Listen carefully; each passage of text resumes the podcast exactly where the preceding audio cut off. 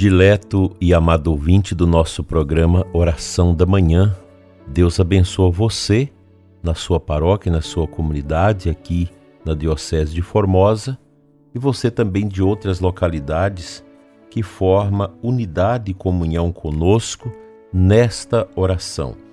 Hoje, segundo domingo do Advento, 10 de dezembro, nós celebramos o tema da paz. No domingo passado foi o tema da vigilância. Hoje celebraremos o tema da paz. No próximo domingo, vamos vivenciar a alegria. Vamos usar aquela vestimenta rósea. E no quarto domingo do advento a gente celebra o amor. Que a paz que vem do alto inunde seu coração profundamente. Que você tenha hoje uma belíssima participação na Santa Missa e que a sua família seja alcançada pelos dons e mistérios do ressuscitado que vive entre nós. Estamos meditando as obras de misericórdia. Ontem terminamos as obras de misericórdias corporais. Hoje iniciaremos com as obras de misericórdia espirituais, que falam diretamente a dimensão sobrenatural do homem.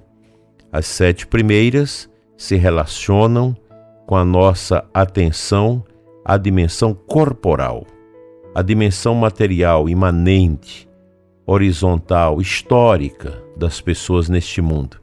Mas de hoje até daqui sete dias, cada dia uma, uma virtude, uma obra de misericórdia espiritual, vamos pedir a Deus a graça da compreensão do que nós podemos fazer na realidade espiritual, sobrenatural, metafísica das pessoas.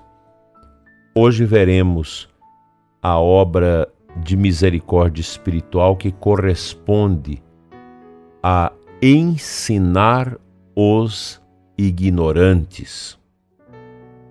Esta obra ela é interessante pois nos ajuda a entender esta vinculação de modo singular às verdades eternas, sobretudo ao seu núcleo fundamental, que é o amor salvífico de Deus manifestado em Jesus Cristo, morto e ressuscitado. O testemunho de Filipe, descrito nos Atos dos Apóstolos, serve como exemplo de quem se põe como instrumento nas mãos de Deus para ensinar a verdade suprema. Filipe aproximou-se e ouviu que o eunuco lia o profeta Isaías. Perguntou-lhe: Porventura, entende o que estás lendo? Respondeu-lhe: Como é que posso se não tem alguém que me explique? Começou então Filipe a falar. Anunciou-lhe Jesus. Esta perícope de Atos 8:30 em diante ilustra a beleza do dom de ensinar os mistérios do reino de Deus e faz-nos compreender que esta obra de misericórdia espiritual aduz a nosso Senhor Jesus Cristo como mestre do ensino por excelência uma vez que, sendo Deus, encarnou-se para salvar a humanidade das trevas do pecado e da ignorância. Logo, todo cristão vocacionado ao ensino deve colocar-se como instrumento em suas mãos, a exemplo de Filipe, tendo na mente e no coração as palavras que o próprio Jesus proferiu: Não vos façais chamar de mestres, porque só tendes um mestre, o Cristo. Mateus 23:10. Nesse sentido, no momento muito solene da sua vida, diante de Pilatos, Jesus afirma: Todo aquele que é da verdade, escuta a minha voz. João 18:37. Antes mesmo de sofrer sua paixão e morte pela remissão dos pecados do gênero humano, em sua vida pública, Jesus ensinava constantemente, conforme ele mesmo disse, quando foi preso no Horto das Oliveiras pelos soldados do templo. Todos os dias estava eu sentado entre vós ensinando no templo e não me prendestes. De fato, a vida de Jesus consistiu em ensinar os caminhos de Deus, em iluminar nossa inteligência, em abrir-nos a via para chegar ao Pai com a ajuda do Paráclito. Como mestre, ele ensinou-nos a via da humildade quando disse: Aprendei de mim que sou tolerante, manso e humilde de coração, e vos sentireis aliviados. E ainda, o que quiser tornar-se entre vós o primeiro, se faça vosso escravo. Assim como o filho do homem veio não para ser servido, mas para servir e dar a sua vida por resgate de uma multidão. Ensinou-nos com palavras e vida o caminho mais elevado que é do amor, quando disse: Este é meu mandamento, amai-vos uns aos outros como eu vos amei. Ninguém tem amor maior do que aquele que dá sua vida por seus amigos. Nosso Senhor nos ensinou, nos admoestou para tirar de nós a ignorância. Isso é muito importante para a nossa compreensão do sentido desta obra de misericórdia que é ensinar os ignorantes. O Papa Francisco, na bula Misericórdia Vultus, rosto da misericórdia, afirma: Para ser capaz de misericórdia, devemos primeiro pôr-nos à escuta da palavra de Deus. Isso significa recuperar o valor do silêncio para meditar a palavra que nos é dirigido. Deste modo, é possível contemplar a misericórdia de Deus e assumi-la como um próprio estilo de vida. O certo, meu prezado ouvinte, é que nós nascemos para ser ensinados. Nós carecemos de alguém que desobstrua o cirume da ignorância dos nossos ouvidos interiores para compreendermos a luz da verdade.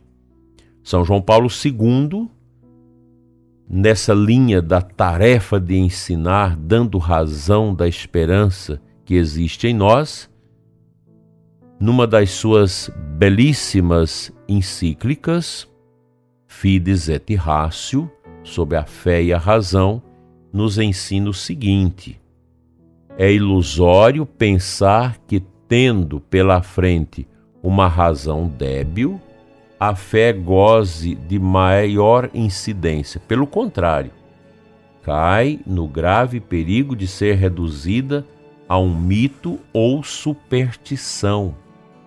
O mais urgente hoje é levar os homens à descoberta da sua capacidade de conhecer a verdade e do seu anseio pelo sentido último e definitivo da existência.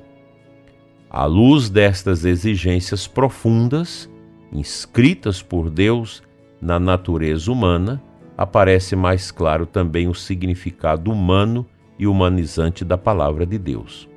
O homem contemporâneo, diz João Paulo II, chegará a reconhecer que será tanto mais homem quanto mais se abrir a Cristo, acreditando no seu Evangelho. Veja a beleza desta palavra do saudoso Papa João Paulo II, Santo. Em suma, pode-se afirmar que agir com o coração é segredo para se praticar as obras de misericórdia, visto que nascem da caridade e movem a vontade.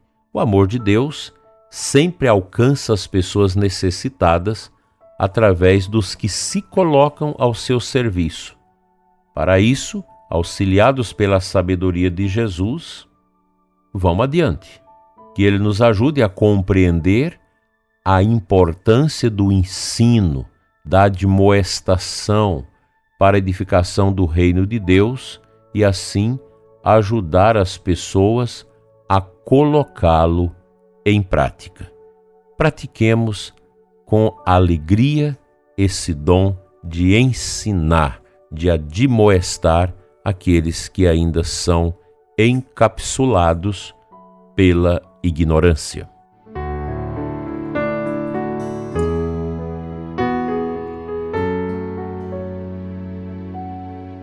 A segunda leitura da Santa Missa deste segundo domingo do Advento é do apóstolo São Pedro.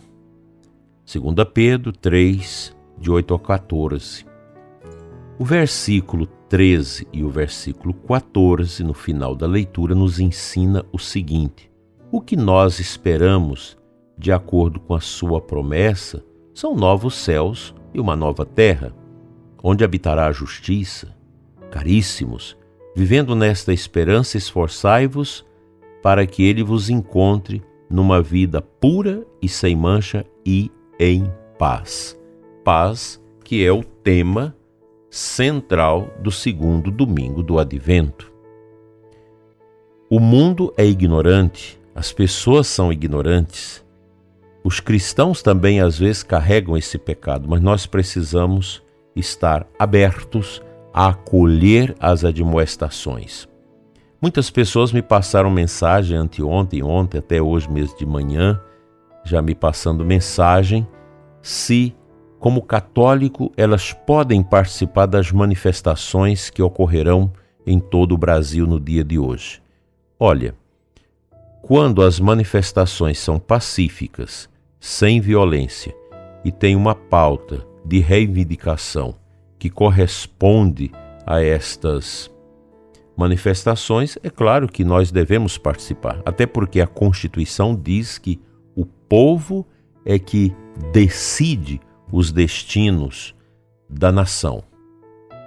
E nós temos claramente, é, bem, bem expressivamente posto este momento difícil do Brasil, sobretudo em relação ao judiciário. E a proposta hoje é esta: de mostrar, de chamar a atenção dos nossos mandatários para a necessidade de um judiciário que responde coerentemente aos desígnios objetivos da nação.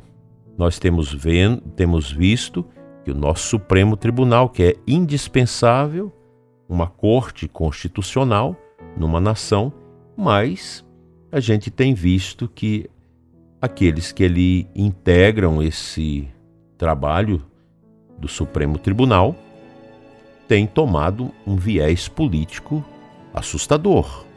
Nós temos visto coisas assim bem é, exigentes que precisa que o povo mostre para o Senado da República que é preciso fazer alguma coisa para colocar os freios, para colocar o peso e o contrapeso na ação dos poderes. Os poderes precisam agir harmonicamente, como diz a nossa Constituição. E quando se indica pessoas para esta Suprema Corte que assusta o povo, o povo tem todo direito de pacificamente se manifestar. Portanto, vocês que me perguntaram, tudo bem, você é livre e eu penso que ah, nesses momentos assim mais cruciais, o povo precisa se manifestar ordeira e pacificamente. Hoje é o dia da paz, que a paz reine nessas manifestações.